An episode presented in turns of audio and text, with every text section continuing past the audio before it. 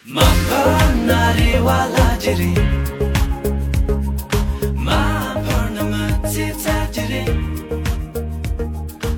家好，欢迎来到影迷的角落，我是 DC，我是小胖，我是阿德。哎，铎哥又回来跟我们一起录节目了啊！小胖老师也是最近比较忙，是吧？总比较忙，最近比较忙，主要是你这节目的宣传语啊。你你主要是这个 技术太好了，单位离不开你，对，离是吧不？开。对，铎哥这种，离我就得黄，操！对铎铎哥这种金融巨鳄，反正就是 满世界的溜达，刚从迪拜回来，这也是刚从村里回来，进城不容易。嗯刚旅刚旅游完是吧嗯？然后我们这期这个 聊一个那个，我跟小胖之前就想聊了，就是万马才旦导演的一个作品，因为也是这个应该是上个月的，应该是五月八号，嗯五月八号。然后咱们那个群里有个小伙伴发那个就是新闻截图嘛，说嗯非常震惊啊对，说万马才旦导演去世。当时我说这是不是个假新闻啊？就觉得他五十三岁好像才，对，正是正是这个导演的黄这个黄金黄金年龄。对。然后之前一直也没听说他有什么病啊，或者是怎么样啊，然后就突然就去世了。然后呃，当天我也是下午的时候一直一直在这个刷微博，嗯然后开始就是关注那一些影视的那个微博那个大 V，他们也开始转这个新闻嗯，因为他们有一些跟这个电影行内业业内的人 都有联系嘛。那我估计他们发了，应该就基本上就校准了。后来是这个《旺彩蛋》刚拍完一个电影，是跟黄轩一起拍的，嗯然后黄轩发了一个微博，嗯就是那个是缅怀那个万有才旦导演嗯，这就肯定是真的了就觉得还是挺震惊的，因为当年应该是两千二零二零年吧，嗯我跟小胖有一次的时候想做万马才旦导演的一个作品来着嗯，但是后来因为各种原因吧，一直没做上。然后我们这次就是借着这个，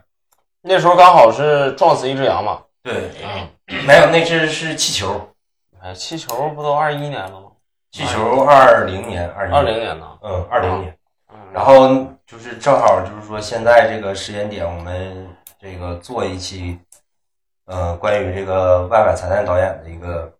就是做一个他的这个电影作品的回顾吧。嗯嗯，然后他这个第一个第一部导演的作品叫这个《静静的玛尼石》，有那个这个呢字儿啊，就是呢，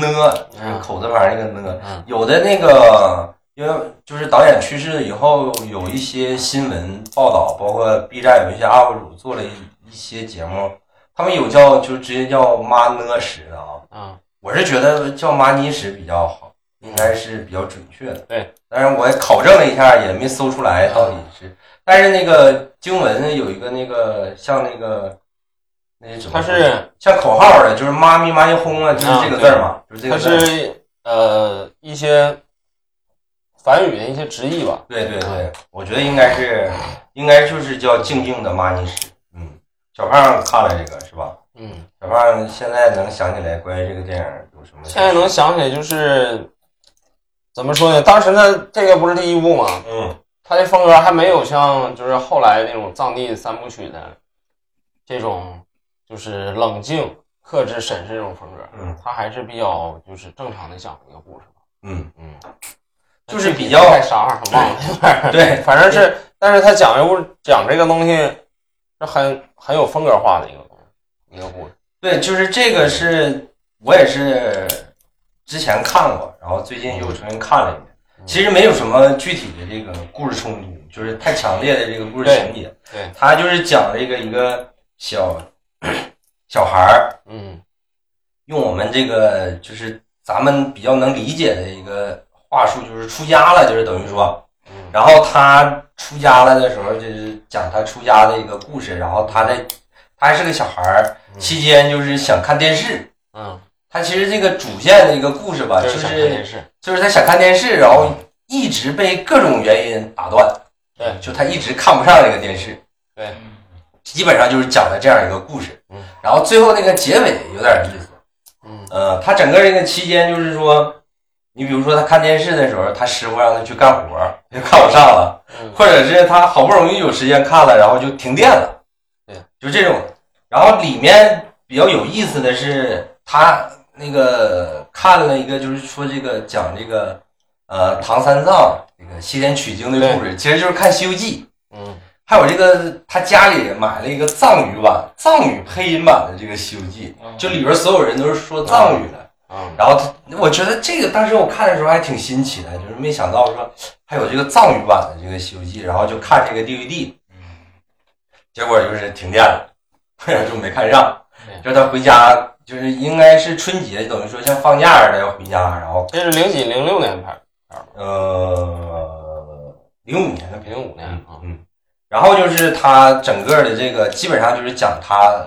呃，想去看电视，然后中间发生了各种小故事，基本上就是这样一个。像小胖刚才说，没有什么太强烈的个人风格，基本上就是他有点就是类似于短片那种套路吧，对，就是它其实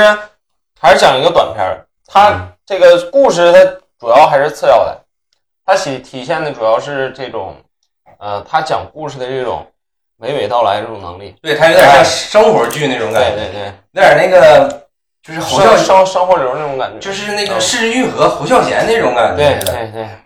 然后他比他没有什么，就是就是像小胖刚才说，没定下来什么固定的那种导演风格，他基本上就是用那种固定机位的长镜头，对，然后大全景，对就给你带的都是大全景，对，然后那种那个轴对称的那种对对称的那种构图，嗯，像那个就是那个布拉菲斯大饭店那种感觉似的，基本上都是这种。然后他表现了一些就是藏区人民的一些生活，包括他们的一些信仰啊，包括他们平时看那个藏戏啊，就是这种东西，基本上就是这些东西。然后偏生活流一点的，呃，这个画画面我们现在看就是画质比较糙一点，嗯呃，基本上就是这样一个情况。他最后这个有点意思，就是这小孩儿，我觉得他有可能就是通过这个小孩看电视的这样一个行为来反来反映这个就是这个所谓的这个信仰啊跟现实之间这种拉扯，就可能这个小孩儿他虽然是出家了，但是他还是小孩儿，他还是想去通过电视去更多的了解外面的世界的那种感觉嗯，的一个东西。这种错位感对，啊，然后他最后那个镜头有点有一点意思，就是他不是买了他家里不是买了一个那个呃《西游记》的那个 DVD 嘛，嗯，然后他没看上多长时间嘛，然后他父亲临走的时候，他跟他父亲说能不能把那个 DVD 那个包装皮儿给我留下，嗯他把那个他爸就把那包装皮儿给他了，给他以后，然后他藏到他的衣服里面，嗯然后回到他那个他那个就像是那个寺院那个宿舍似的，在他住的地方回去。回去以后，他从衣服里边拿出来，然后放起来，然后紧接着出去就就去看，跟着他师傅去做那个像法事啊或者是什么活动之类的，就这样一个情节来做一个收尾，我觉得还挺有意思的。嗯就是看着这个小孩儿也还觉得还挺可爱的，就哪怕他就是说咱们说这个出家可能要就是尽量不要跟外界太接触啊，就是这种感觉的一些东西，像小胖刚才说那种拉扯感，我觉得最后这个情节设计也挺有意思。期间有一个也比较有意思的桥段是他他们有一个放录像的一个情节，然后他领着他的呃邻居家孩子还是他弟弟或者妹妹啊，就有点记不住了。客串一下子，没有，他就去那个去看录像去了，嗯然后交了钱就进去了。进去以后发现这个录像放的有点类似于美国大片那种的，知道吗？又有枪战啊，然后又是男女主角可能有一些亲密镜头，然后他出来了，出来以后跟放录像的人说：“你怎么能给我一个出家人看这种东西呢？” 然后那个放录像的说：“是你自己要看的，不是我强迫你看的。”然后他说：“你把钱退给我。”然后那个看录像的说：“哎呀，算了算了，那就把钱退给你吧。”就其实还挺有意思的，就是他虽然说渴望去看电视，但是他也知道有些东西他不能看，反正就是那种拉扯感还拍的挺有意思。他是这种，就是藏地地区的这种传统生活和这种现代性之间的一个产生的一些问题啊。嗯，然后就是零九年，他拍了一个电影叫《寻找至美更登》。这个《寻找至美更登》就在那个第一部那个《静静的玛尼石》里面，他哥哥排的那个藏戏就叫那个至美更登，就是他们应该是有一个他们地区的有个地方戏，就是这个戏的名字就叫至美更登。嗯。至美更登是一个人物，是在他们那个当地可能是一个传说中的一个人物。嗯。具体的我百度了一下，他的意思就是说这个人物是一个王子，嗯。然后他是一个乐于奉献的一个人，嗯。就是特别无私，特别愿意帮助别人，一直到最后就是说他把他孩子都给给别人了，就别人说我需要你孩子帮我做些事儿，嗯。他把孩子都给奉献出去了。然后最后就是说什么，有人说想要你的眼睛，他把眼睛就抠下来就给送人了，就是非常无私的一个人，是这样一个剧目。小胖还记得这个电影吗？没看过，罗哥也没看。听听说过没看。这个这个电影那，我就简单说一下，这个电影是挺有意思的点在于哪儿？它其实是三条线，嗯就是寻找志美更登。第一个一条线是说，就跟这个剧名一样，他就是一个导演要拍一个那个像纪录片似的一个电影，嗯就是要拍这个藏戏，就等于说把整个这个藏戏的过程记录下来。嗯有点像一个电影那种感觉似的。然后他这个寻找至美更登，就是他在找演这个至美更登这个演员，他找这个演员，嗯，然后他就有一个向导，就领着他们在这个藏区这个地方找。找到第一个剧团的时候吧，这个嗯说你们这有一个演这个至美更能特别有名的男演员，他说那个男演员去教书了，他是个老师，他去教书了。然后说我们这有个演他他就是至美更能的王菲，他不是王子嘛，说就是演他老婆一个女演员演的特别好，嗯说你要不要见一下？然后那导演就见了一下，然后他们就是那个地方戏可能有唱歌或者跳舞的片段，然后那个女的就展示了一下。展示完，那导演说：“哎，那你演的挺好，那你跟我们演这个吧。”然后那女的说：“那我提一个要求，什么要求？说那个你得带我去找那个男演员，嗯说只有他演我才演，他不演我也不演。然后说我得跟你们一起去找他。后来那个那个他们那个村可能是那个剧团的团长啊或者之类的，嗯然后就跟他说，就跟那导演解释说这个男演员是他前男友，所以他要去找。嗯那导演说那好吧，然后他们就坐车一起去找。这是第二条线，就是这个女演员跟那个男演员之间的一个感情线。嗯然后第三条线是什么呢？就是这个他们在开车的路上，这个向导讲了他自己的一个初恋的故事，嗯也是一个爱情悲剧吧，反正就是初恋的一个故事。基本上就是这三条线汇总到一起，就是一一路上这个他说这部片应该是他这里边所有的片里边相对来说比较有意思的，呃，就是故事性比较稍微强一故事点。性比较强。然后他整个就是这三条线基本就是并行，一路找这个男演员，然后那个女女女演员也要去找她前男友嘛，然后那个向导就一一直一段一段的，就他们下车去一个地方，然后要干点什么事儿，然后这个向导那个初恋的故事就停了，然后再上车，然后就继续开始讲讲讲讲这样一个故事，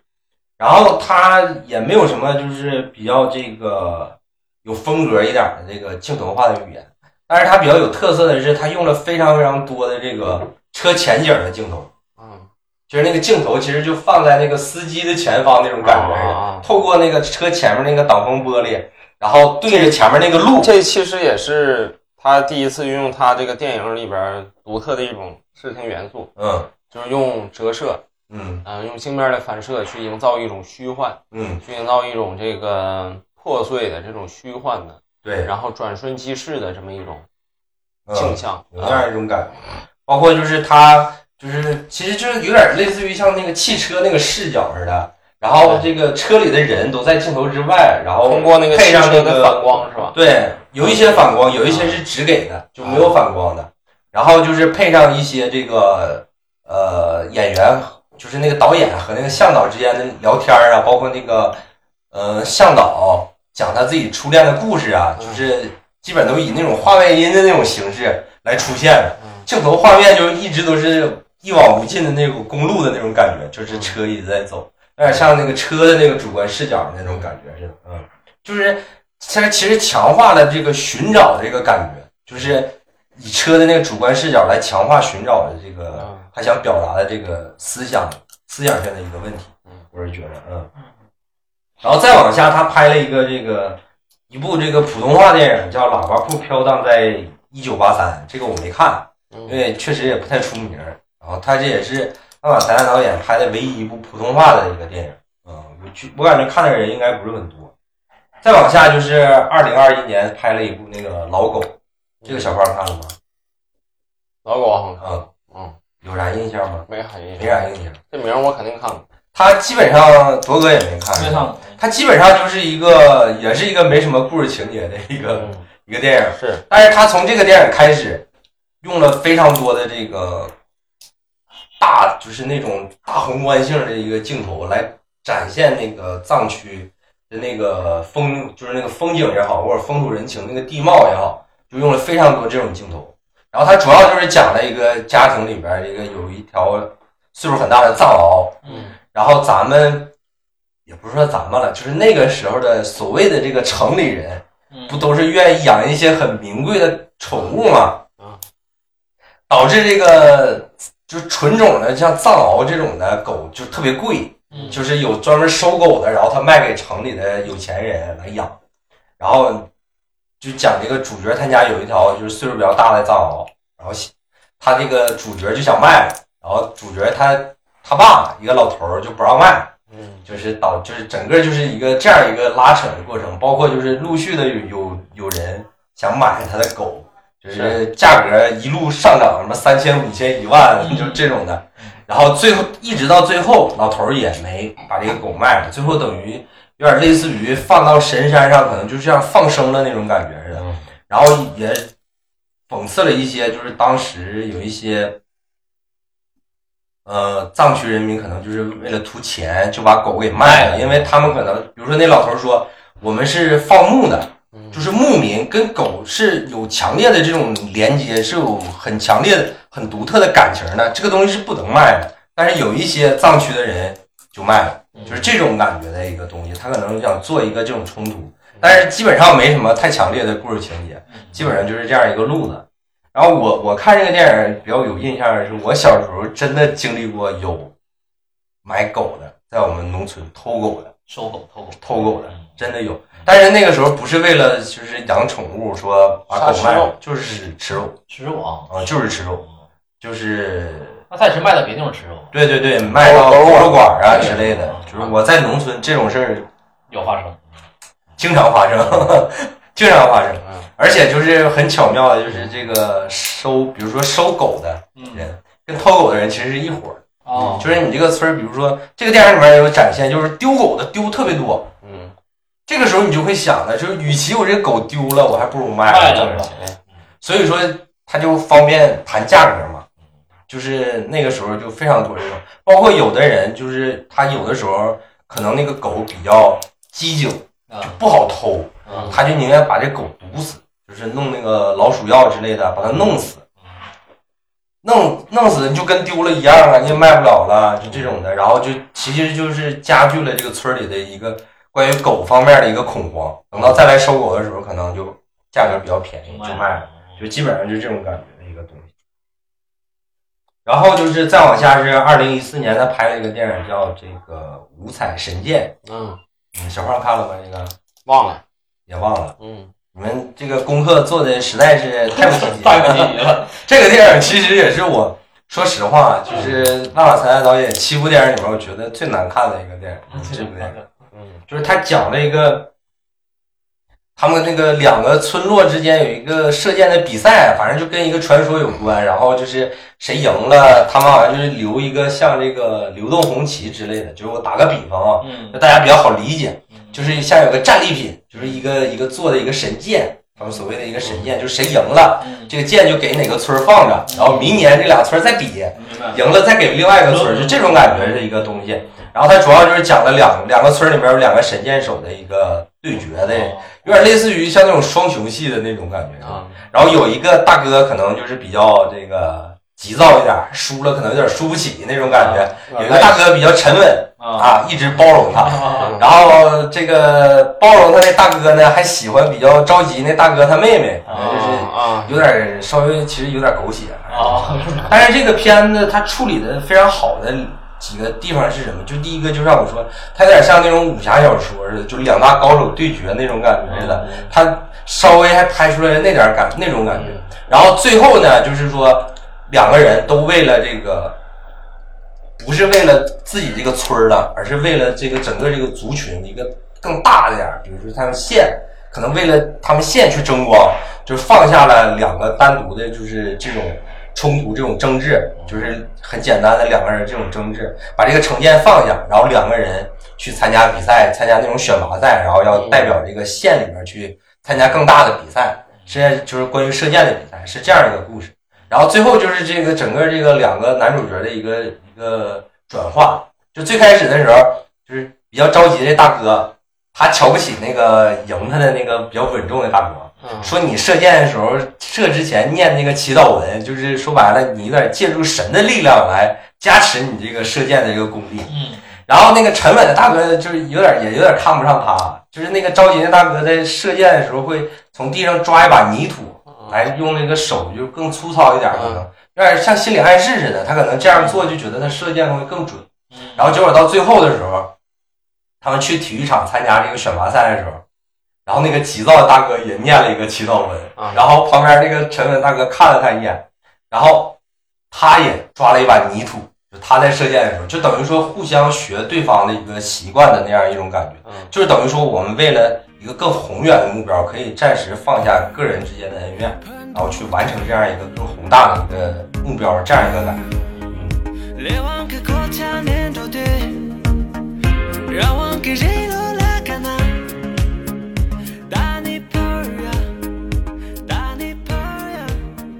然后就是一六年的他拍了一个塔洛，这个塔洛就比较有名了，嗯。也是我看的第一部万马才的电影，因为他当年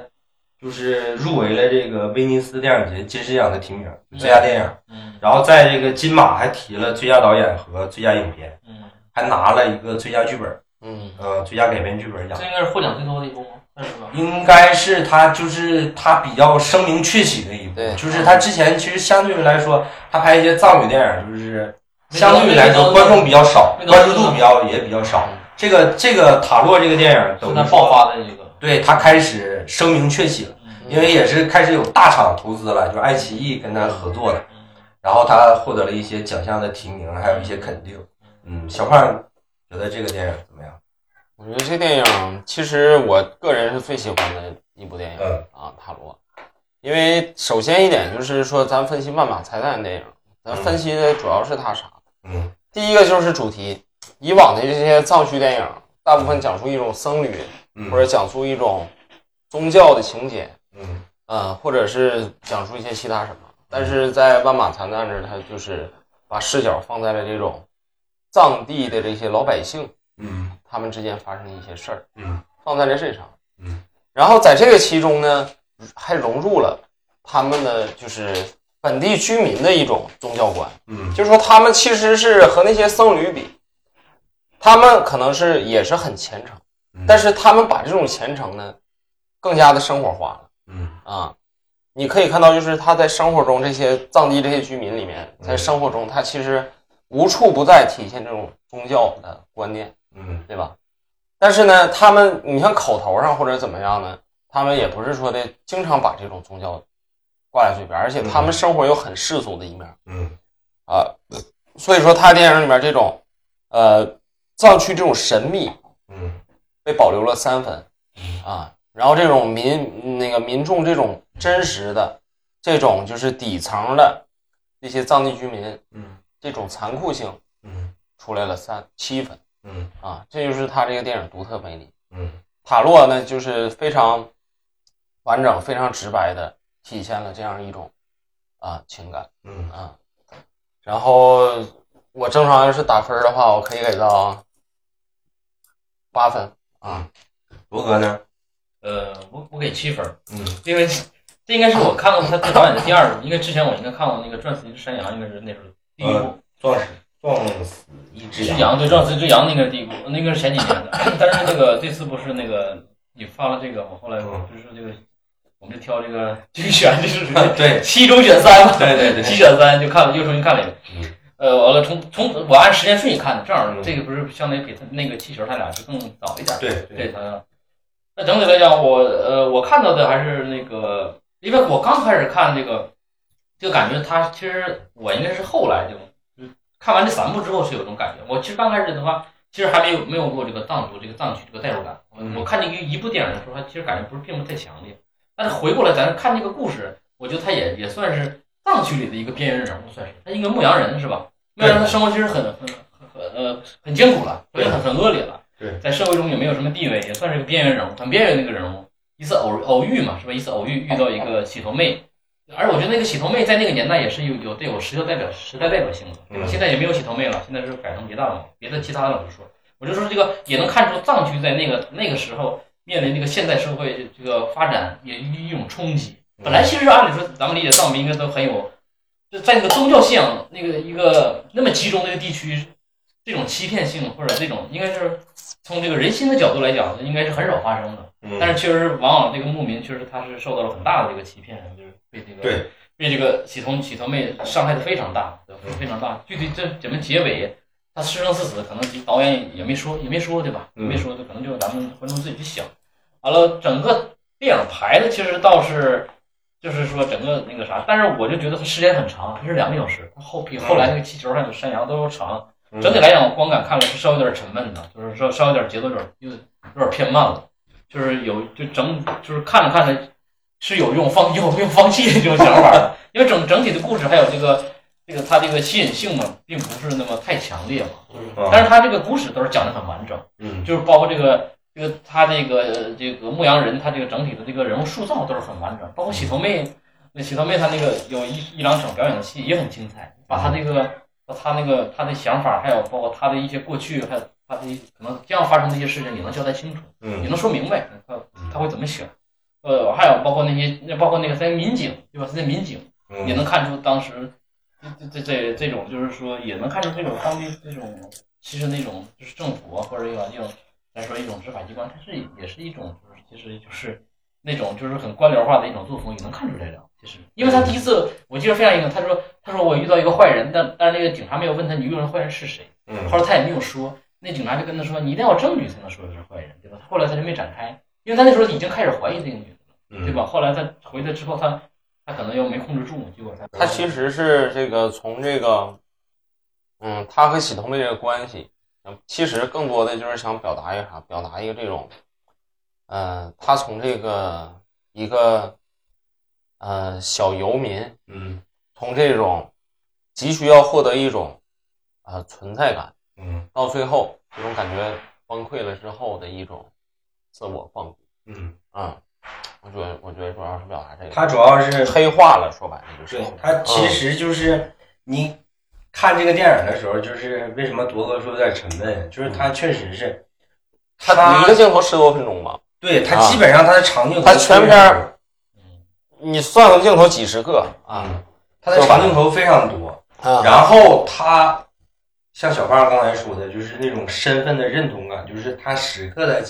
在强调这个主角一直在寻找一种认同感，就你会发现他的构图嗯都是把这个主角放在画面的一个边缘位置，嗯。就是他基本上都处于一个边缘的位置。嗯。或者是他通过一个，你看第一场戏，他在那个警察局背那个纪念张思德同志的那个，嗯。那是一个长镜头啊，他就一直在那儿背，嗯，然后你会发现那个民警入画了以后，嗯。中间有一个就是我们在农村常见，就是那个炉子，炉筒有那个炉筒子，嗯，就会把那个画面分开，把他俩分开了啊，就是这个这种镜头，包括他去这个洗头妹，就是洗头啊，然后他俩交流啊的时候，你会发现他用非常多的这个镜像的嗯一个镜头的一个画面的处理，包括有一些偏虚化一点的镜头，嗯然后再加上他处于边缘位置的一些镜头，就非常非常多。其实他就是想要强调他这个身份的这个寻找身份的这个认同感的这种感觉。嗯我觉得这个电影，呃，曼瓦才导演处理的相对于来说，不是那种咱们所谓的那种大师级别的。嗯就因为像我这种影迷，我都能看出来，就是他非常明显，就时时刻刻在提醒你，他在拍这个电影，他想表达什么。的，对，啊，他的意图是非常强烈的，对，他就生怕你看不出来是那种，他不是那种举重若轻的，而是稍微有点紧张的那种感觉似的。一个导演就是他生怕你看不出来我想要表达的一个东西，所以说他用了非常非常多的一些东西，他就是用这些东西都到什么程度？就是他牺牲掉一些故事的节奏，嗯通过其他方式把这个节奏给弥补出来。比如说那个他去那个照相照那个身份证那个相片的时候，那个老板娘说你去对面洗个头，嗯然后你会发现他们正聊着天呢，然后那个镜头就出去了，那主角就进那个理发店了。嗯就等于说不用再进那个理发店，然后再跟那洗头妹说我要洗个头怎么怎么样，就直接就是所有的利用生化分离这个技巧，直接就把所有的这个故事已经交代完了。对下一个场景就是那洗头妹已经出现了，嗯就开始洗头了。对，嗯所以说他就是哪怕用了这种技巧来牺牲掉他所谓的我们说一个正常的叙事节奏，他也要把他的这些镜头语言所要表达的东西全传递出来。用他这个镜头，而且他还是那种黑白影像啊，黑白影像色调的啊。一般的导演如果用黑白影像色调的话，他都是有一些他导演个人表达的意图在。对，就是在我们所谓的就近些年咱们条件允许可以拍彩色电影的时候，你还选择用这种黑白色调，就一定是导演有一个很强烈的一个表达企图的。嗯包括就是这个他在那个跟那个洗头的那个小姑娘在那个 KTV 那场戏，嗯，那个小小云小云朵那个对身上，他其实就是有一种像小飘花，飘渺的感觉，像小花刚才说，除了那个就像一场梦似的。对，除了那个梦境的感觉以外，他就是其实你有一种特别明显的感觉，就是像小花说，他其实想追寻他自己的一个被别人认同的一个感觉，所以你会发现那场戏里边那个洗头妹我觉得其实认同倒还好，因为他其实对身份证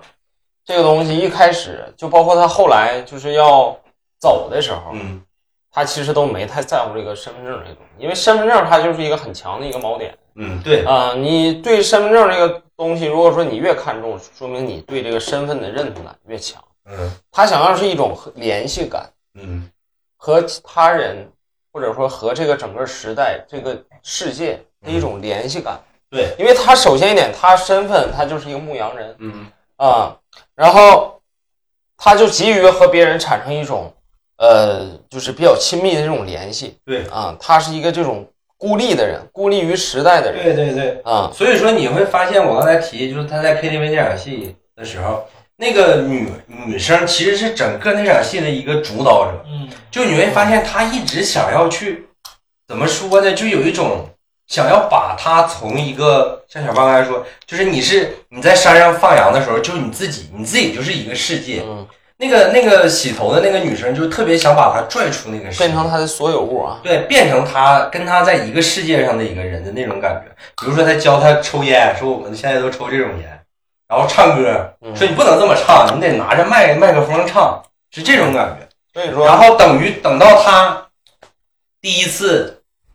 他们在 KTV 就是那场戏结束以后，不就直接切到他们两个在洗头房醒来，就在理发店醒来的那个那个镜头嘛？嗯然后也是那种边缘化的，你看不着人，只有两双脚嘛。嗯然后他回到山上以后，你会发现这个主角就内心发生了一些变化，嗯他就开始学这个嗯那个电影里面叫伊拉，就是那情歌的意思嘛。他就通过他那个半导体开始学了好多首情歌，就一直在听这种情歌，就是他的那种变化。我觉得前面那场戏拍的就是非常非常就是他其实是，呃，在被这个时代拽着这种，嗯，他就是一个很原始的一个生物，嗯然后被拽出了母体嗯啊，然后接受这个瞬息万变的这个时代，嗯，然后这这个笨拙的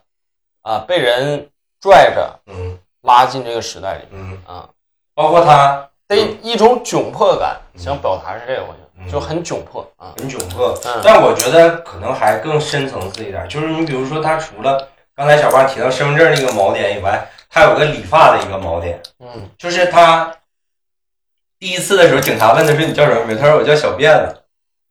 等到后来，没辫子了，对那个那个再重新照一遍。理发店那个小姑娘就把他辫子就就把他头发就给剃了，嗯对，然后他再回去的时候，那警察说你是谁呀、就认不出来他了。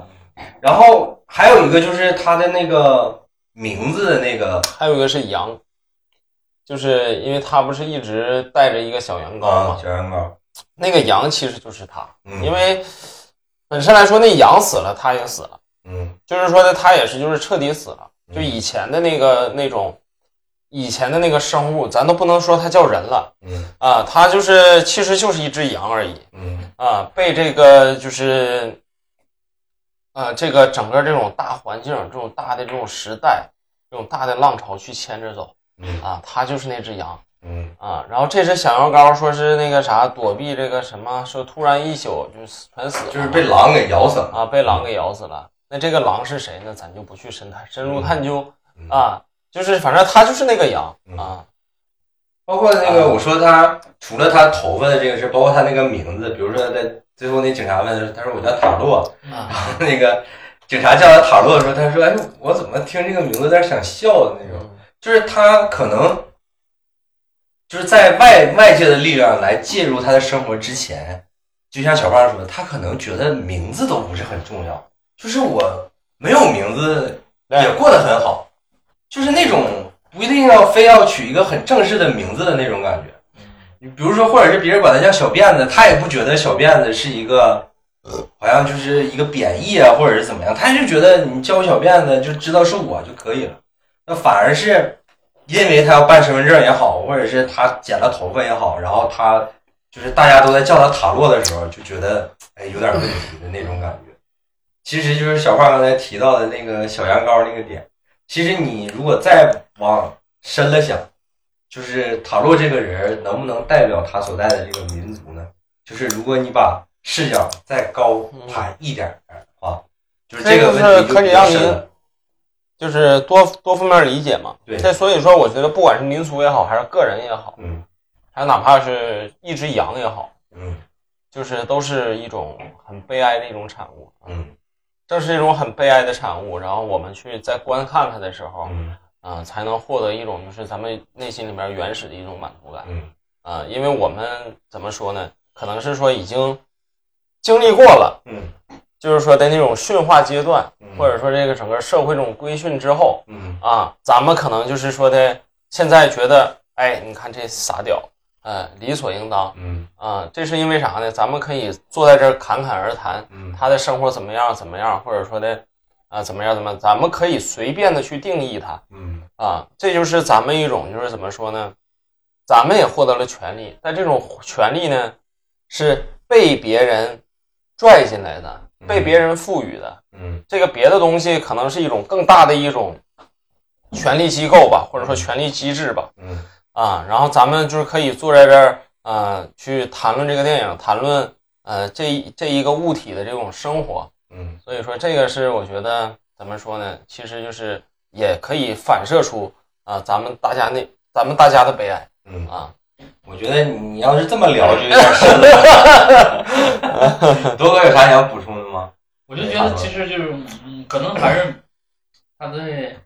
就是其实我我觉得本人本身他可能是相对来讲，咱们来看可能是相对来讲，就是没有那么经验经历没有咱们现在可能看的人这人那么丰富，嗯还是比较相对可能比较原始，或者是相对来讲在一个封闭的一个环境下生活的一个人。但本身我觉得从这个为人之为人的角度来讲，他还是本身还是个善良的人。那只不过是只不过是外部的环境，其他人这个环境在发生变化，他只不过是没有跟着这个时代而变化而已对，或者他受到了这个时代变化这个伤害，嗯或者受到时代伤害的这个时代变化之后对他产生确实很巨大的影响。如果时代再回到几百年前，可能大家都是那么生活的，对也无无也也无可厚非，对吧？嗯他相信每个人，每个人相信他，嗯他对别人好，别人对他好，也是也是也是存在的。嗯对吧？所以说，我就觉得可能导演可能还是想表表明，就是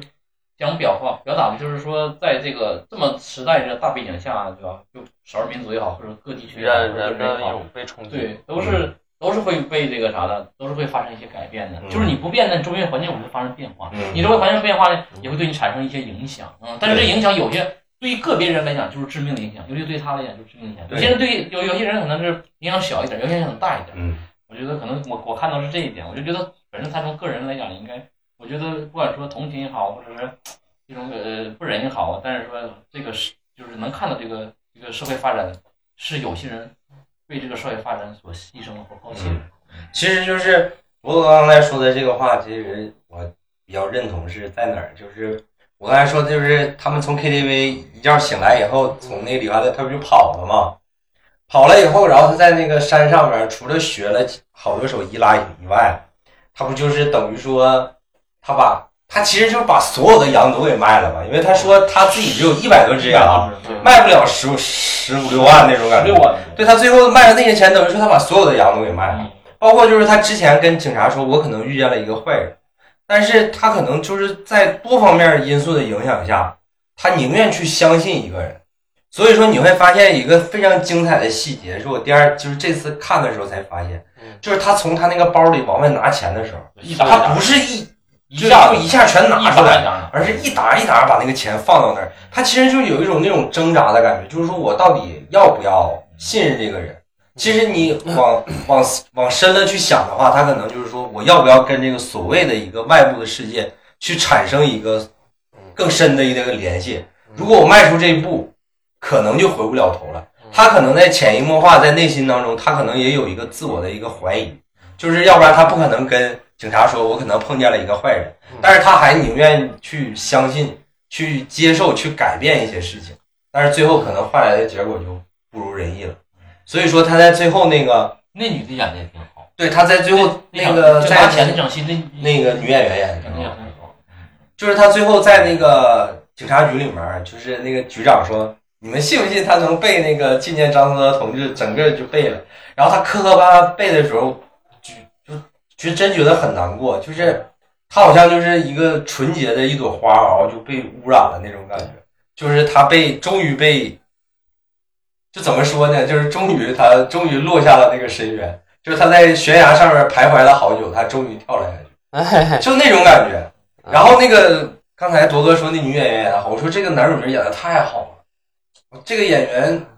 他把那种就很懵懂、很青涩的那种感觉，就憨憨的那种感觉嗯。演的非常好，而且全是长镜头啊，然后他就一直在，嗯，就包括就是，你会发现哈，所有的电影，你看这类人物，其其实大概分几个这种主角。呃，在受到这种外部冲击的情况下呢，嗯。包括自身的矛盾双重的一种夹击之下呢，嗯。你会发现有的人就是很，你像这个主角，他会有很多种选择方式。嗯那咱这个塔洛这里边，他的选择方式就是啥呢？嗯，就是没办法，就是他有一种呃，怎么说呢？怎么说呢？那叫那种注定的悲哀，嗯就是说他是没有办法的。嗯啊，因为这个就是咱讲的那种像嗯一种野蛮人的一种指代哈，嗯就是他是没有办法的。嗯，你可能还有其他的人物，你像什么那个那个叫啥，一个呃那个黑人和一个白人，那个叫啥不不可什么？那触不可及，啊，触不可及。嗯。啊。你像那个就是那个里边那个白人一样。嗯。啊，他就是用这种呃自己的这种就是强强力的一种嗯。啊超人的一种人格。嗯。去呃反抗这个反抗这个整个的这个体制也好，还是说教育一个社会环境也好，嗯。还是自自己内心他没有这方面的负担，嗯，他是一种强人。你会发现，就是你在这部电影里边，像塔洛，他就是一种这种，嗯，他都不能算一个人，他就是一个就是浮萍。他有点类似于那种时代洪啊流下，的飘摇在这个风雨飘摇时代，他有点像末代皇帝的感觉。嗯。嗯，对我们就是总对。总特别装逼的一个总结，就是时代洪流下的一个牺牲品，嗯，就是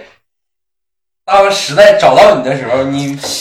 想牺牲也得牺牲，不想牺牲也会被牺牲，对，就不管你是主观的还是客观的，嗯，反正就是最后总是你被牺牲掉，总是要就这样一种感觉。但是当我们看这样一个故事的时候，总就是有那种强烈的感同身受，对因为我们其实从某种角度上啊。也是这样的，就是都是被蹂躏过来的。对，也就是说，这咱们其实说白了，呃，就是说的已经不是那种精神处死了嗯啊，就可能是有的人是这个肉体上的处死嗯啊，但是很多人已经就是大部分人可以说百分之九十九的人，嗯啊，就是都是一种这个精神破处了嗯，啊。就是如果你在嗯精神世界能保持完整的话，是非常非常难，对对是很难得。嗯对，然后我们再往下，就是一九年他拍了一部《撞死了一只羊》，这个电影也是拿了很多奖，很多奖，啊，也是入围，也是拿到了这个威尼斯电影节的地平线单元的最佳剧本，嗯。然后也提名了这个最佳影片金狮，嗯。然后在金马奖上也提名了这个最佳剧本奖和最佳导演奖。嗯，但是那年最近他碰见了那个大象席地而坐，哦，所以说他没有得奖。啊，我是觉得《撞死一只羊》这个剧本相对来说比嗯《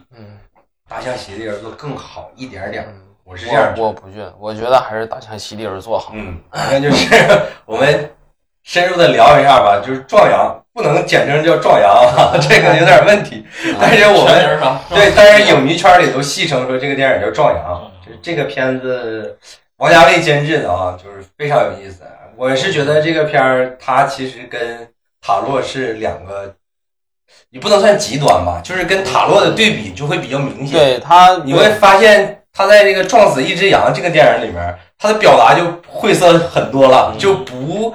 就是有点他偏向于讲的是，一种，就是是他那里边人是有主动性的，嗯就和塔洛相比来说的话，那个里边的两个主角，嗯，他是有主动性的，嗯嗯，他很可以主动很选择很多自己的一些东西，对，就是他，我啊的意思就是他相对于塔洛来说。就没有那么刻意的，就是摁着观众说我在表达什么，而是他相对于来说比较举重若轻一点了。对对对，他比较知道怎么利用自己的一些镜头语言或者是讲故事的节奏方面啊来讲他这样的一个故事，就更得心应手一点。我是这样的觉得。小胖先说一下这个壮阳。我觉，得我也是给到八分，嗯对不对？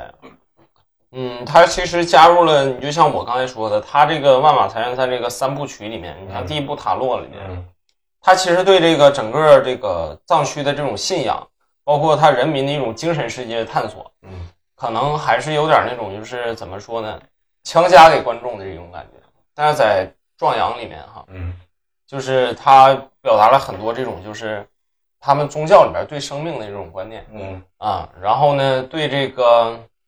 呃西藏地区就是以前在历史上嗯呃永恒的一种就是复仇的一种。嗯啊，就表达了这个东西，所以说我觉得还是很新颖。一方面很新颖，另一方面呢，就是说它整个的故事可能还就是更更加的这种，就是说的不那么城市化了一点啊，其实我觉得还是不错。对，因为它前面就是第一电影刚开始那字幕就是康巴藏人，啊就是信仰，就是说有仇必报，对如果不报的话就有问题，就是有点问题，就不能忍，就有就是它主要是啥？它跟这个塔洛相比呢，就是它这里边你发现人，他变成人了啊，他不是塔洛里边那个那那种小羊羔了，嗯啊，那种雾的那种纸袋了啊嗯，它更多是变成一种人了嗯啊，它是在讲人的故事啊，嗯所以说这还是不错的。嗯，多哥呢？对，我就觉得这部片儿就那个就应该是我感觉最后人看到啥结局哈，它应该有就把一种变成一一种悬疑了，或者是嗯变成一种这种和犯罪题材，或者你可以往这方面去靠了，你可以往这方面去猜了去看了。嗯那我觉得可能就是对于呃普通观众来讲多了一份吸引力，算是。嗯我觉得是就可能单纯的就是说跳出这个它这个民族性或者是它这个它这个本身这个藏区这个特性的话，本身就变成了可以当另外一个故事来来去看它。但是它这个处理结果呢，肯定还是他们那个民族性的处理，还是他们藏藏族这种处理方式。我觉得嗯最后那个，而且每个人在这个整个这个处理过程中也会看到这个，其实就是在那个他们每个人其实，在这个藏区来讲，他们深受这个信仰那个这个影响还是非常之深的。嗯就虽然每个人没说他们有什么信仰，但是他们可能就是说，在那个环境之下，大部分可能是默认的都是按那个信仰信条信仰去做的。嗯尤其这个司机也好，其实看出他也好，这个人感觉是一个很很很糙的一个人，但是内心还是非常这个敬畏的，敬畏一些生命，万物有灵，敬畏敬畏这个这个这个他所相信的一些东西，相信的事物。嗯。而且还有就是说，我还看到这一点，就是说那个那个叫那人要要复仇那个那个杀手。对杀手。嗯，杀手确实挺狠。我觉得不刚开始看的确实挺狠，我就觉得就是你很在现实中现实社会中很难有说一个人在现代社会很难说一个人在为了复仇忍十年二十年的很少了。嗯你可能我想杀他，我今天杀他，我明天就杀他，但那个人等了十多年，是吧？嗯我觉得是这种像这种找找了十多年，找了十多年啊，就觉得这种这这这种坚持对这种复仇的力量也也也也也也也也很那个什么，我就看这种民加上他的民族性，确实也很那个很原始、很野蛮，但是也很很有力量，就很嗯很那个。还有还有一种暴力感，一种冲击感啊！还有就是最后，我就觉得他这个结尾的处理还是还是就是，我觉得导演应该是还是通过这结尾的处理，应该是把这导演的这个水平有一个提升的。嗯我觉得导演这个结尾处理还是挺意外的。嗯，我是觉得他电影一上来就四比三画画，嗯，我还以为他中间会有变化，结果就全程四比三，嗯，就是那种复古的感觉。嗯然后他给我的第一个比较震惊的一个情况就是那个司机在车里听我的太阳，我说我操，这个东西好好诡异，然后又好牛逼的那种感觉啊。然后他最逗的是那个杀手上车以后，他还给那个杀手唱了一段儿，我觉得太牛逼了，这个东西设计的。然后就是他的摄影，就是塔洛，我们说他总是让人物处于画画的边缘了。这部电影就是基本上他都让你会发现那个司机只要一开车，一拍外景，那个车永远都在那个画框的下面，就上面的绝大部分给天空给远景，对。然后他的摄影真的非常漂亮，非常美，他的美术是的，太硬了，就是那种藏区的那种美景，我简直就嗯，真确实是拍的真的好美，就那种主要那地方太美了。对，就太美了，就这种东西。然后它中间有有一些镜头，你就感觉那个那个风景好像会流动，就那个云呀、就天空那个云，就好像像就是整个那个镜头是一个静态的镜头，感觉就像是有液体像流动起来的那种感觉。我不知道它是那种什么风格，反正就是那种给我那种很广阔、很广袤的那种感觉。奶油风，嗯，然后它就是还有一些就是他常用的那种镜像的那些构图，就是总是拍一些镜子里的东西，就基本上都用那些东西。然后就是这个里边这个司机和这个杀手，杀手其实这个就是大家都比较明显的看出来，就是那种一体双生的那种感觉，其实就是一个人。但是你怎么理解他他们两个是一个个人人？的两面，一个是善，一个是恶。对，到最后呢，你会发现，呃，这个善的这一面，这个指代这个人和恶的这个指代这个人，其实就是两个人嗯，啊。我觉得是这样的，其实就是两个人，就是人。你理解是一个人，他俩对，呃，对，但是最后你会发现，他不做了一个梦嘛？嗯他在梦里把那个人杀了，嗯那说明啥？他心里这是把这个自己的这个恶念给放出来了。嗯啊，给放完之后呢，就他可能就是之前做的，你像这个对于羊这个事儿，嗯。它是一种善举嘛，嗯。啊，要把它给超度怎么样的，然后到最后他自己梦到他把那个他帮那个人把那个人给杀了，嗯。其实等于是。嗯。这等于是啥？是他自己心里的恶念。嗯。啊，就是把这恶念放出来之后，他这人才变得轻松，才变得完整。对，啊，他其实就是很明显的，就是导演通过各种手段吧来暗示你，他其实就是一体双生那种感觉。但是你怎么理解，这个就是每个观众的事儿。小胖刚才说了他的理解，我的理解就是他其实就是一个人。其实就是最开始，我我有好几个理解啊，肯定不一定对啊，嗯当然就跟大家分享一下。我是觉得最开始他把一只羊给撞死了，那个羊就是他的善善良，就是他的善意。他把那个羊撞死了，然后那个杀手就出现了，就是那个杀手，就像小胖说的，代表着他的那种恶念，就是我要去复仇。嗯那最后呢，就是等于说他最后那个恶念还是没有下得了手，嗯就是他哭着就走了嘛。那个杀手其实就等于说什么，就是他这个人，哪怕是他想要割掉一些善意，就是说我要变得恶一点，去完成这个复仇，但是他最后还是完成不了。我我觉得这是我的一个就是第一种解读啊，就是我觉得他就是就想表达一个这个，然后最后他只能在梦里完成他这个复仇。然后等于说他放下了这个背背的一直背着十多年这个沉重的包袱，或者是放下他的执念也好，他把他的那个墨镜摘了下来，然后嘴角笑了一下，电影结束了。其实那个墨镜就等于说，就好像他的一种执念也好，就他一定要复仇那个决心也好，他最后放下。这是我的第一个理解。第二个理解是，那个杀手其实就是他的一个臆想出来的一个人，就是他臆想出来有一个人，就等于说他是一个非常善良的人。嗯。就你像他路边儿，你看他外形很很粗犷啊，嗯。可能是个糙汉子，但是他路路边儿的时候，他撞死一只羊，他把那羊带着，然后到寺院里要超度，像小胖刚才说，嗯。最后要天葬怎么样？然后你会发现设计了一个很巧妙的一个情节点是，他本来就要买一个羊肉去看他情人嘛，嗯其实让我们正常人来理解，那撞死那只羊不正好吗？但是他不要，就是说他他就觉得说，他的这个生存信条，他的善良决定了他不能直接就把这个羊给占有了，他把这个羊给超度，然后他再去买一个羊。那这个，因为他这个善良，所以他想要去复仇，但是他做不了这个事情，所以他就臆想出来有一个杀手去，也要去杀那个人，其实就是他自己臆想出来的，然后最后没下了手，等于说像小胖刚才说，他在梦里面帮那个杀手去完成了这样一个过程，嗯。等于说这样能够减轻一点他的负罪感也好，或者说我们说他对对于报仇的一个执着也好，他可能是通过这样一种感觉。就是我是放轻轻松了，对对对。杀了之后，把这种臆想的这种东西，对对对。杀了之后就是复仇了，完成这个复仇目标了之后，就轻松了，对，而且还不用坐牢。然后我还有一个解读是，其实那只羊就代表了他的仇人，就等于说他撞死了那只羊以后，他的心态发生了一些变化。就像我们说佛家讲这个一命，有点像就是大家都是生命，没有什么三六九等那种感觉，就等于说他好像是把一只羊给呃无意中给撞死了以后，他可能在心里已经指代性的认为他也可能我就不能再杀那个人了。就是我已经毁掉了一个生命了，我不能再去毁掉第二个生命了，有这样一种感觉，就等于说他要复仇那个目标被这个羊给替代了。所以说呢，最后那个杀手就泪流了满面，就哭出来了，也就等于说我终于等了十多年，终于见到了我的仇人，但是我不能下手，嗯因为我在来的路上已经撞死撞死了一只羊了，我已经杀害了一个生命了，不管我觉得是咋的？他说。这个，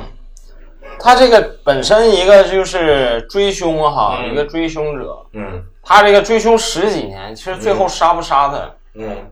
已经不重要了。嗯。就是他找到这个人之后，杀与不杀不重要了，就是他的这种生存这种信念没有。嗯。就是你把这人找着，看他这个，你你假如说看你这个仇人嗯。啊，妻子孩子都在嗯。啊，一家人其乐融融，然后他呢洁身一人，嗯。漂泊于这个世界上，他那个时候你就觉得算了嗯。啊，就是我这些年已经达到我的意义已经完成了嗯，啊，或者是就是就是我的我的那种理解，就是觉得他可能被这个羊给指代了，就是那个他要复仇的目标，他可能下不去手，对，或者是你再有有另外一种感觉是什么？就是你会发现啊，就是我们生活当中也是，有的时候你极力想要去完成一件事的时候，事到临头了，你反而完成不了，退缩了，就是这跟一个跟你是哪个民族的人没什么关系，跟你有什么宗教信仰也没关系，就是人就是这种东西，就是你我十几二十年计划要完成一件事儿，等到真到那个事儿嗯，头上的时候，不知道咋办了，对，你就无从下手了，反而。就是那种感觉，嗯。就是你越在乎他，你越完成不了他的那种感觉。嗯，嗯铎哥怎么样理解？就我我理解还是两个故事，就两个人。嗯嗯我觉得那个杀手是真实存在的，这个这个司机也是真实存在的，嗯只不过是这个这个司机表现的就是更多一点，可能最后他在梦中梦梦这个境也是为了这个杀手给他给他一个自圆其说的说法，嗯或者圆他一个梦。嗯但我就觉得通过这个杀手的表现，对吧？虽然说是寻仇十多年，或者是这个保持这个寻仇这个这个目标十多年，但是我就觉得，就是有些事儿，就是他当他真正想动手的时候，他就没动手，他们嗯他可能出于各种理由他没动手。嗯但我就觉得，可能他本身其实就像就相当于一个做一个正常人来讲来讲，可能让你杀一个人真是非常难的一件事。对，哪怕你真的是隔着你的父亲，隔着你的亲戚朋友这个血口大仇，是是是深台呃这个血海深仇，嗯但真正让一个正常的人来讲，动刀去杀一个正常人，我觉得这个可能导演想表达的也是非常之难的，并不像。假如正常的并不是这样人 想象中那么简单，但是随便杀个人就杀个人了，嗯不是并不是说你有仇我就一定说我就要杀死你，嗯就一定我解仇了。但我觉得导演最后他选择了让那个杀手放弃了不杀这个他的仇人，我觉得也想表达的就是这一点。其实就就是杀个人，其实真真真的很难的。嗯，虽然说有声有大喊，但是很难的。就对，就是你会发现那个杀手在车里很决绝的，对你就发现就是咋的呢？就是我比较就是倾向于把你俩这种感觉综合一下，嗯就是他俩吧，其实还是两个人。嗯然后呢，其实你就会发现，然后就像你说的，嗯那个杀手就是那个羊，我是同意的嗯啊。为啥呢？因为你像这个羊死嗯和他的仇人的死，嗯你就可以把这影片理解为这两大块，嗯一个是撞死羊发生的事儿，嗯还有一个就是这个人要杀这个人要发生的这些事儿，嗯对吧？这个羊已经死了，然后他的那个就是这个杀手呢，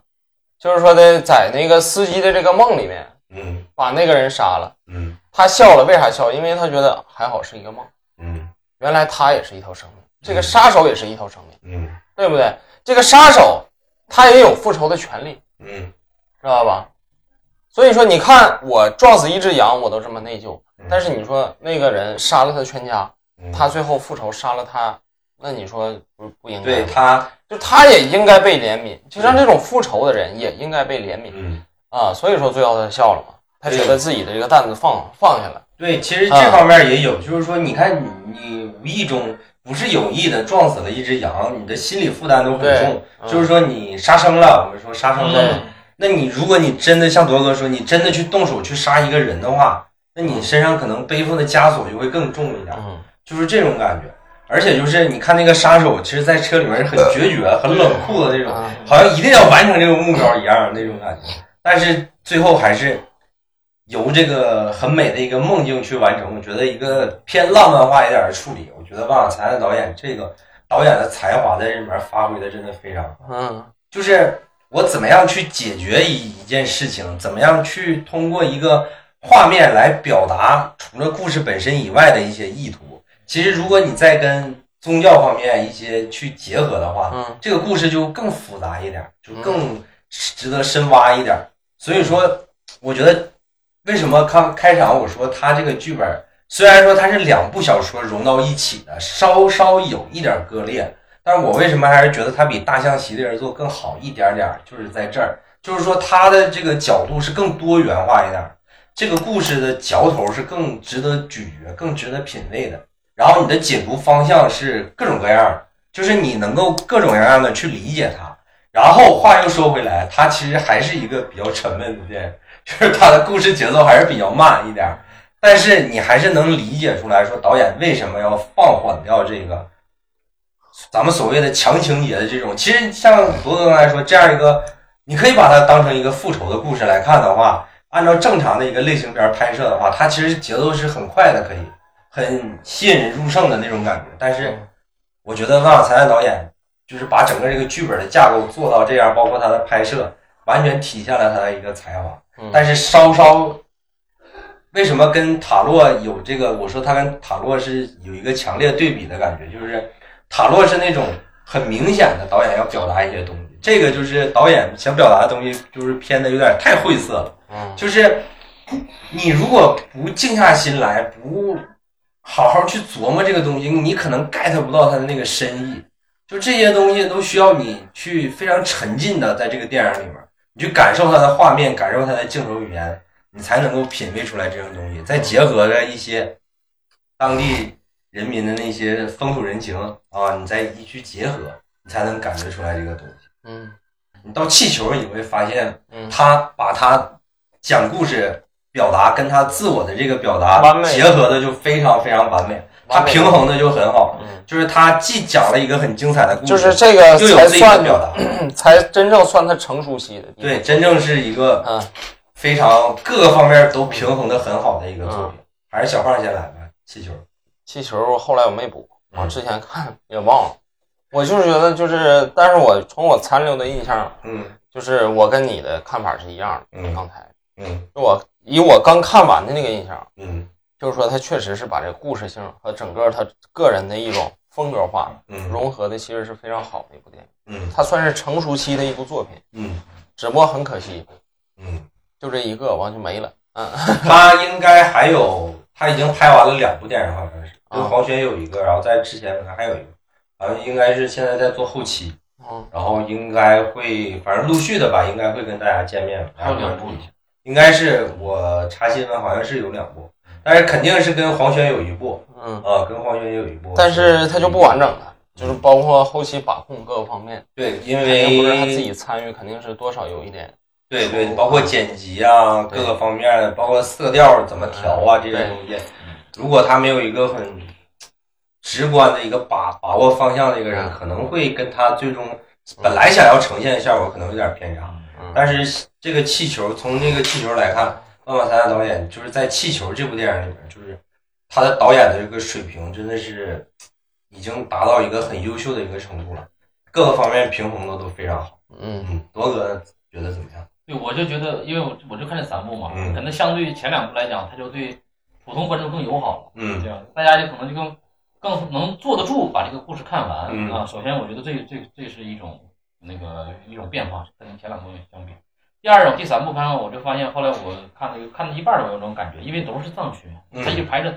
他没离开他本身的这个土壤或者他对这个环境嘛。对，我就在想，其实是一个民族或者一个地区确实需要一位好导演，嗯能把自己本民族这些变化或者身边的人这些变化能够拍出来，因为它毕竟和大城市和咱们天天看的那些都市剧是不一样的。嗯都市给你呈现这种变化或者时代的变化，你是肉眼可见的，你是很很直观的，你身边有人。但是一些偏远一点，稍微尤其离这么远，或者是一些相对来讲这些有民有有有比较民族特色的东西，咱们不是那民族的人是接触不到的。嗯你也没在那生活，就是你旅旅个游，你待两天也过两天也就忘了。嗯，但是你如果你连着看他这电影，对吧？你把他这这个电影五六部七部都都看见了，对吧？你就会整个对藏族这个藏民或者他这个地区的一些生活呀、一些习俗啊，或者一些他们的想法啊，你就会有一个感受，你就会直观的感受就会更强烈。你可能看一部不好，你看三部两部连着看啊，你就知道啊，原来原来他他想把控的，或想他想他想传达的，一直就是他们那民族性的东西，只不过是确实需要一个有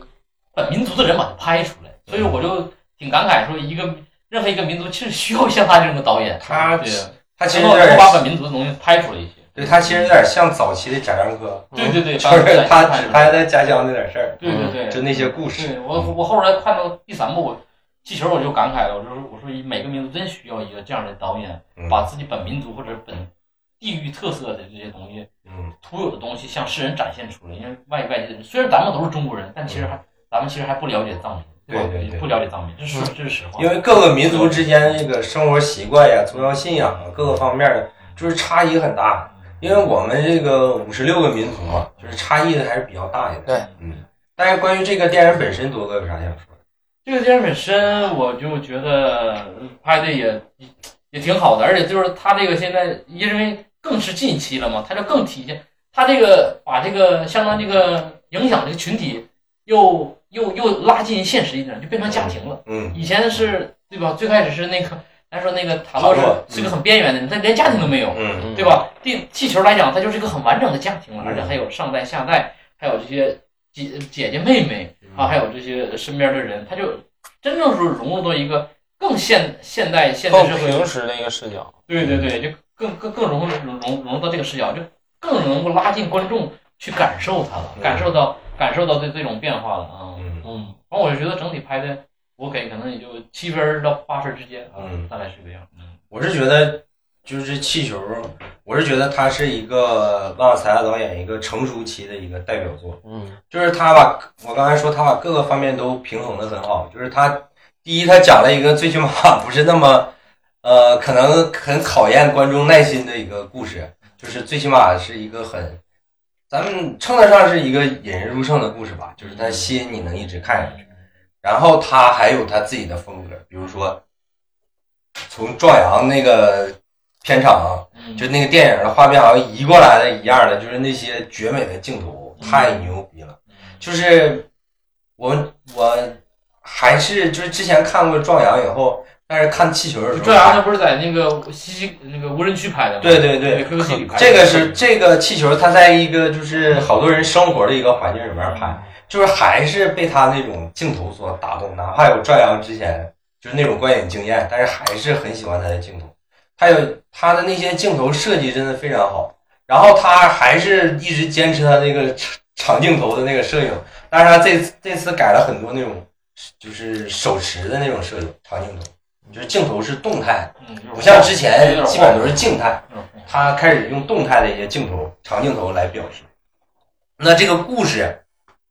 除了这个故事本身以外，我觉得它故事背后的这个含义，反而是更值得大家去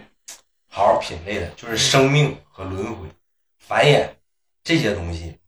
这些我们现在来说，可能就是这个主题可能比较大，就是这个都是大词儿，那就是生命啊，你就繁衍呀、轮回呀、生存，都是生活呀，都是这种大词。但是他把它像铎哥说，他把它聚焦在一个家庭，一个家庭内部发生的一些故事，从以小见大，从这个小家庭，然后引射到整个的一个人类生活的一个情况。这个电影里面无处不在的来讲这个繁衍。最开始什么就是拿种羊来配种，希望多生点小羊，然后这个气球也在那个他那两个儿子的眼里，这个不是气球的气球，然后从这两个东西来开始引引出说，这个男主角跟他老婆之间，这个夫妻生活过得比较频繁。就是这个他他老婆也跟那个女医生说，就是夫妻生活比较频繁，然后再通过这个所谓的这个轮回转世，叫他大儿子说是他奶奶的那个转世嘛，就是轮回转世来，然后最后这个女主角怀孕，就那一次就是唯一的那一个被他儿子给拿来换小换哨子去了嘛，嗯。然后他通过这些东西来，慢慢的以小见大，慢慢的铺开。其实你会发现它的主题的一个利益，它的一个上升是一个很宏大的一个层面。那你说最后那个女主角到底有没有打掉那个孩子？嗯然后电影里边也没给交代，嗯反正就是你说她生或者是不生，是不是有一个很明显的区别呢？我觉得导演为什么做这种模糊化的处理，其实就是生有生的道理，不生有不生的道理。嗯反正就是个人选择，你怎么样去选？当你真正面临这个问题的时候，你要怎么去选择？然后你要不要为了所谓的一些更 宗教化一些的东西来，就像那个电影里面那个女主说，生了这么多孩子，嗯还要再生一个小孩儿来，就是本来这个家庭就不是很富裕，嗯就是说你要去怎么去抉择。我是觉得他在这个里边做着这个最后的这一下的这个所谓的这个那个男主跟他大儿子进到那个医院里面，那个门一拉开，嗯然后就只见到那个那个男主他老婆一个泪流满面的脸，反正是只见到那一个脸。然后他到底是做了一个怎样的选择？反正就是大家看吧。反正我比较偏向他应该是做的，就是从后续这个男主跟他儿子的一个反应，比如说他儿子说我不想上学了，然后他他说不对，他不想上学了，是因为他没做掉，没做掉，家里的家里那没钱了嘛，没钱光能读书了。我倾向于他没做掉，倾向是没做掉。对我倾向于没做掉。我是觉得是他为什么不想上学了，是因为他觉得他他的那个心思都在学习以外的事情上了，嗯，就是他，因为他那个还他大儿子一直在强调说他爷爷生前对他是最好的嘛，嗯。所以说那个如果就是女主把这孩子做掉了以后，他一直认为这孩子是他爷爷的转世嘛，嗯。所以说他应该就是心思就是没心思学习了，没心思学习了。哦，你是这么考虑的。我是这样考虑的，然后再加上结合，就是那个男主就全程比较蔫儿了嘛，就他不像是那个前期那个男主就比较狂野、比较欢乐的那种感觉，就前期后期都比较蔫巴了那种状态，然后最后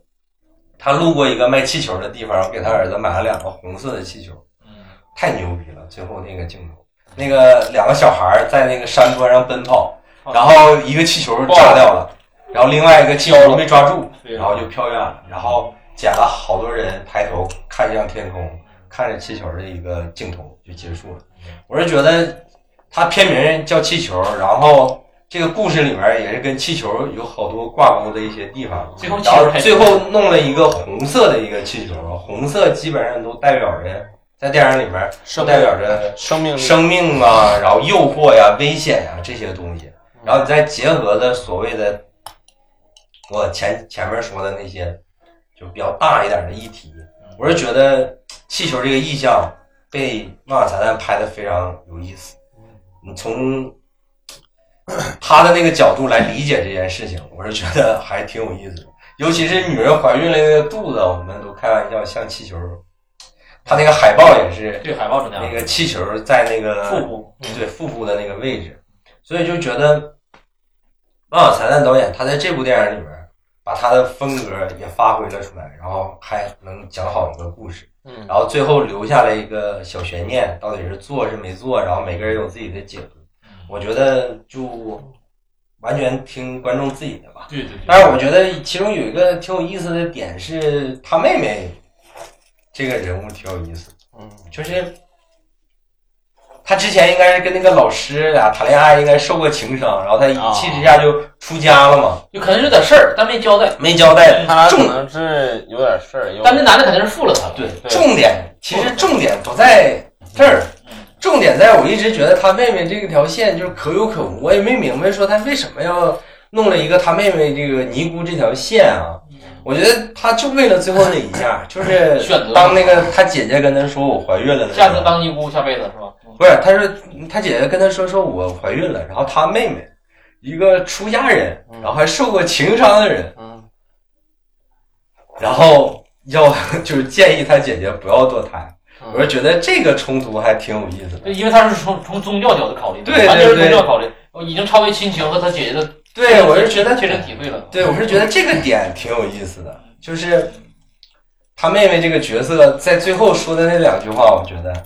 哎，从这个点来看的话，这个事儿还是挺有意思的。嗯哎呀，那我们就是这七部电影回顾完了，像独哥刚才说，就是特别好，就是像这个藏族有有这样万万才旦这样一个导演，然后拍了这么多电影来表现嗯咱们这个藏族地区的这个风土人情也好，然后人民的生活方式啊、信仰也好。嗯我们在内蒙生活，我们也是就是近近水楼台的，肯定是看了非常多就是蒙古族的电影。但是 蒙古族代表性的一直也没有出现出一个像万瓦才旦导演这样，有代表代表性的导演，对，能够把这个蒙古族的电影再更上一层楼的那种感觉。现在还哪有蒙古 瞎说。有有有有有有，只是我们平时接触古地区比较少，对我们平时接触的还是比较少。但是我们就是因为在这个地区，就是不可避免的看了很多，嗯，嗯，看了很多关于蒙古族的。我觉得可能就像呃那些藏族啊，咱说呃嘎达梅林、黑骏马，嗯，嗯，就可能我觉得可能就是他们的民族性或者他们的那个地域性消失的更慢一点，可能是有也有一定关系。对对可能像咱们地区，它的这个城乡边界，对咱们的民民族性消失的更快，所以说没等到回顾呢，就已经消消失了。嗯。嗯，因为咱们解放最早嘛，嗯，然后整个各方面的推行的政策也是最早的。但是其实你看，但是其实你看，其实我们这个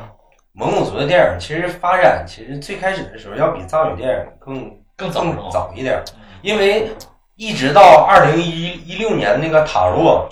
才是第一部全国公映的藏语电影，嗯，嗯，都到二零一六年了。那那我们之前就像小胖说的《嘎达梅林》这种的，我们小时候就都都看看过嘛。应该是在全国肯应该是做过公映的，我是觉得。已经完全就是汉语版了，嗯那是根本就是不是蒙语版。但是我我小时候看的是蒙语版，啊啊啊！啊，就是下面有字幕，就是下面有字幕。但是我小时候看的是蒙语版。我的意思就是，我们也不是说非得要强调说啊、哪个民族哪个民族，就是我们反正我个人吧，就非常喜欢有一个导演，他植根于他生长的土地，嗯然后他通过影像记录下来他这片土地发生的故事，呃，是真实的也好，是虚构的也好，但是跟他生长的那片土地有紧密相关。我是特别希望有越来越多的导演是这样走出来的，然后你通过你自己的导演的功力，然后慢慢的可能会接像贾樟柯这样的，可能会接一些更商业一点的电影，那都是后期了。但是前期你这样走出来，其实是一条，呃，对于新导演来说是一个很可行的一个一条路，就是你可能拍摄的设备不是那么好，画质不是那么清晰，但是只要你的表达是真挚的、动人的，我是觉得一定会出来，嗯一定会出来。所以说，我们聊到这儿的时候，才觉得哇，才才旦导演真的非常非常可惜，因为太可惜了。他刚刚冉冉升起的时候对，就已经坠落了，真的是很可惜很可惜。因为我们开场也说，五十三岁正是一个导演的黄金创作期。他其实就是怎么说呢？感觉还是发迹的比较晚。嗯，他不像那些贾樟柯什么那种成名的成名的可能比较早啊，因为他可能他这个语言的问题还是稍微有一些隔阂，就是对于普通观众来说，嗯就是 我们可能除了影迷、影迷向的一些观众，可能普通观众会选择在电影院里面看一部藏语电影吗？可能会很少。很少。就是我们经常批判说，为什么中国电影走不出国门去让美国观众看？因为美国观众不爱看字幕。其实我们中国观众也不太爱看字幕的。就是我们为什么会看一些好莱坞大片儿？因为没有办法，因为你对你人家拍的就是好啊，那你就是要看呀，你没办法。但是如果你真正有选择的情况下，那你说有多少人会去看一部蒙古族语言的电影？对，会去看一部藏语的电影，对吧？其实还是少一点儿。像《万瓦财蛋》这种的，就是说可能在商业上不是那么成功，但是他通过他的这个个人表达和他的审美，然后拍出来这个电影走那种电影节的路线，然后可以让他保持一定的，可能赚不了那么多钱，但是他有一定小盈利，然后可以支撑他下一部电影的运作，就像贾樟柯一样嘛，就有贾樟柯科长有好多电影可能也没法在大陆放，但是他走一些电影节的路线或者海外发行，然后陆续的来支撑他走下一个项目，我是觉得这条路还是挺不错的。挺可观的。嗯然后这期节目也聊了我心中的一个愿望，反正我跟小胖之前也一直想聊。敬导演。敬导演，行，我们这期就录到这儿吧，拜拜。好，拜拜。